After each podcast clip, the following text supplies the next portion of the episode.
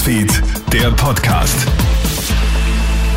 Schönen Nachmittag aus der Krone Hit Nachrichtenredaktion. Felix Jäger hier mit deinem News Update. Heftige Messerattacke in Wien. Gestern Abend ist am Wiener Donaukanal ein 28-Jähriger von einem Unbekannten niedergestochen worden.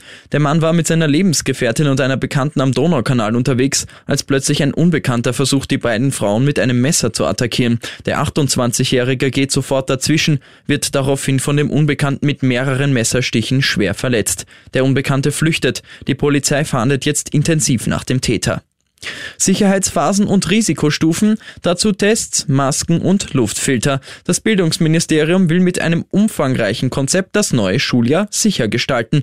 Bildungsminister Heinz Fassmann hat heute die Details zum Schulstart bekannt gegeben. Die ursprünglich zweiwöchige Sicherheitsphase zu Beginn des Schuljahres wird auf drei Wochen verlängert. Welche Maßnahmen danach getroffen werden, hängt von der allgemeinen Risikosituation ab, so Fassmann. Diese Risikosituation wird mit einer sogenannten risikoadjustierten sieben Tagesinzidenz ausgedrückt. Es gibt dann drei Risikostufen unter 100, 100 bis 200, über 200.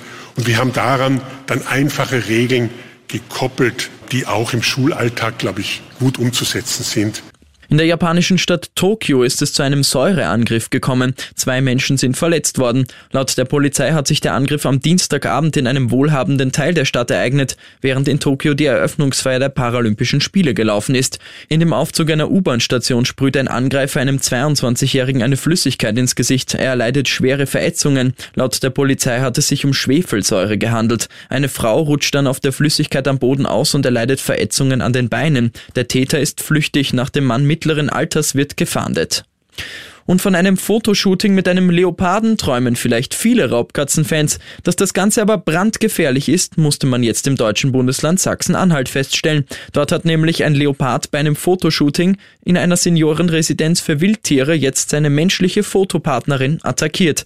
Die Raubkatze hat die 36-jährige Frau gebissen. Mit schweren Kopfverletzungen muss sie mit dem Hubschrauber in eine Spezialklinik gebracht werden. Warum der Leopard angegriffen hat, ist nicht bekannt. Gegen die Verantwortlichen wird jetzt ermittelt ermittelt.